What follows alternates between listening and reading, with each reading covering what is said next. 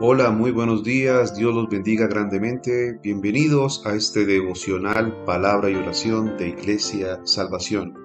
Todas las mañanas a las 6.30 am estamos compartiendo la palabra de Dios a través de un breve devocional para edificación de sus vidas. La palabra que tenemos para hoy está en Hechos 9 del 20 al 31. Antes de empezar con esta palabra, quería comentarles también que a partir de hoy estamos en diferentes plataformas para la gloria y la honra de nuestro Dios. En diferentes plataformas podcast. A partir de hoy estamos en Spotify, Apple Podcast, Breaker, Catbox, Google Podcast, Overcast, Pocket Cast y Radio Public.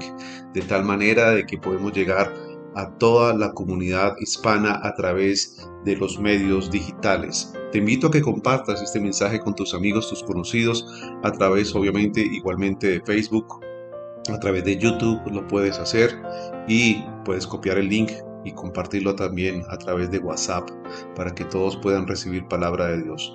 Entonces, iniciamos este breve devocional con la palabra que tenemos en Hechos 9, versículos 20 al 31, que habla sobre Saulo predica en Damasco. Dice así, enseguida predicaba Cristo en las sinagogas diciendo que este era el Hijo de Dios, y todos los que lo oían estaban atónitos y decían, ¿no es este el que asolaba en Jerusalén a los que invocan este nombre y a eso vino acá, para llevarlos presos ante los principales sacerdotes? Pero Saulo mucho más se esforzaba y confundía a los judíos que moraban en Damasco, demostrando que Jesús era el Cristo. Pasados muchos días, los judíos resolvieron en consejo matarle, pero sus acechanzas llegaron a conocimiento de Saulo, y ellos guardaban las puertas de día y de noche para matarle. Entonces los discípulos, tomándole de noche, le bajaron por el muro descolgándole de una canasta. Cuando llegó a Jerusalén, Trataba de juntarse con los discípulos, pero todos le tenían miedo, no creyendo que fuese discípulo.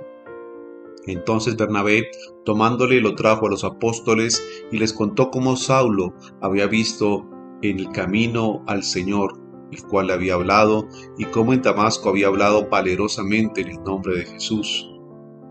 Y estaban con ellos en Jerusalén, y entraba y salía, y hablaba denodadamente en el nombre del Señor y disputaba con los griegos, pero estos procuraban matarle. Cuando supieron esto los hermanos le llevaron hasta Cesarea y le enviaron a Tarso. Entonces las iglesias tenían paz por toda Judea, Galilea y Samaria y eran edificadas andando en el temor del Señor y se acrecentaban fortalecidas por el Espíritu Santo. Amén. Palabra de Dios en el libro de los Hechos, capítulo 9, versículos 20 al 31. Vemos entonces aquí cómo Saulo inicia su predicación, cómo Saulo inicia su ministerio. Allí Pablo fue un hombre valeroso. Inició su ministerio entonces en Damasco. Fue a la sinagoga para contar a los, a los judíos las nuevas relaciones que él tenía entonces ahora con Dios. Ya no era enemigo de Dios, no era amigo de Dios, era amigo de Jesús. Algunos cristianos entonces aconsejan a los nuevos creyentes a que esperen hasta que estén debidamente fundamentados en su fe, en la palabra, antes de que intenten anunciar el Evangelio. Pablo dedicó tiempo a solas para saber más acerca de Jesús antes de iniciar su ministerio mundial, pero no esperó para, para testificar, no esperó para decir todo lo que Jesús había hecho en su vida, cómo por su gracia lo había llamado y había convertido eh, a Pablo, un antiguo asesino, en un hombre ahora de Dios. Si bien es cierto que no debiéramos apresurarnos a entrar de lleno en el ministerio sin una preparación previa, también es cierto que no necesitamos esperar para manifestarle a otros lo que nos sucedió y para manifestarle a otros lo que nos eh, aconteció de tal manera de que podamos dar testimonio de nuestra fe. Por ello, Pablo predicaba de una manera, como decía aquí, denodadamente, se esforzaba muchísimo, eh, de tal manera que los judíos Y también los griegos procuraban matarle, porque lo tenían como un eh, desertor, como un hombre entonces que les había fallado. Por eso procuraban igualmente matarle, a tal punto de que tuvo que huir eh, de Damasco e irse a otra población. Tuvo que ir entonces hacia Cesarea, tratando de huir entonces de esta persecución que habían iniciado los judíos y los griegos. Ya no, Pablo no tenía otra opción, nada más que huir porque había sentencia de muerte para su vida. Entonces es muy difícil cambiar de reputación y la de Pablo era terrible ante los cristianos también. Pero se acercó Bernabé, uno de los judíos convertidos también, y vino a ser el puente entre Pablo y los apóstoles. Muchos eh, cristianos de aquella época dudaban de la verdadera conversión de Pablo, pero Pablo fue un hombre realmente que fue tocado por el Señor y que verdaderamente recibió un nuevo corazón, un nuevo entendimiento y por eso fue una nueva criatura. Los nuevos cristianos tienen ciertas manchas en sus vidas pasadas, pero no debemos permitir que esto los aparte de la iglesia. La iglesia es un hospital de pecadores y muchos llegan allí a dejar sus pecados y a ser convertidos en nuevas personas. Y necesitan entonces de personas como Bernabé, que sean auspiciadores, personas que acompañen, que animen, que enseñen, que presenten a, otros cristianos, a estos nuevos convertidos, para darles eh, la hermandad, el cariño, el amor fraternal que pide la palabra. Por ello es muy importante que aquellos nuevos cristianos y aquellos nuevos convertidos que verdaderamente han dejado atrás su vida pecaminosa sean recibidos con amor y con gracia en la iglesia. No que seamos entonces jueces y señaladores de un pasado. Muchas veces cuando vemos tal vez a un asesino como Pablo o un hombre que causó gran daño, que sea muy conocido, muy famoso y que de pronto se convierta, dudamos de su conversión pero debemos estar entonces atentos a darle la mano, el compañerismo y el afecto necesario.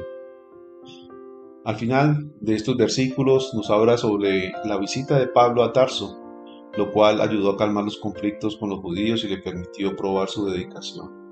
Después de que Pablo, el más celoso perseguidor de la iglesia, se convirtiera a Cristo, la iglesia disfrutó un breve tiempo de paz junto con los hermanos. Estas iglesias iban creciendo por Judea, por Galilea, por Samaria, eran edificadas andando en el temor del Señor y eran fortalecidas por el Espíritu Santo. Por eso permítele igualmente al Espíritu Santo que te fortalezca, permítele al Señor que crezca en tu vida y ayuda en tu iglesia local a que ésta crezca. Esta es una misión no solamente del pastor o no solamente de los líderes, es una misión también tuya para que ayudes a la iglesia a que sea fortalecida y que crezca número igualmente en unidad y en fe. Amén. Padre bendito, yo te doy gracias Señor por esta mañana. Gracias Señor por todos los que nos escuchan a través de las diferentes plataformas, Señor. A través de YouTube, a través de Facebook, Señor. Gracias por aquellos que nos escuchan a través de los podcasts que a partir de hoy tenemos, Señor.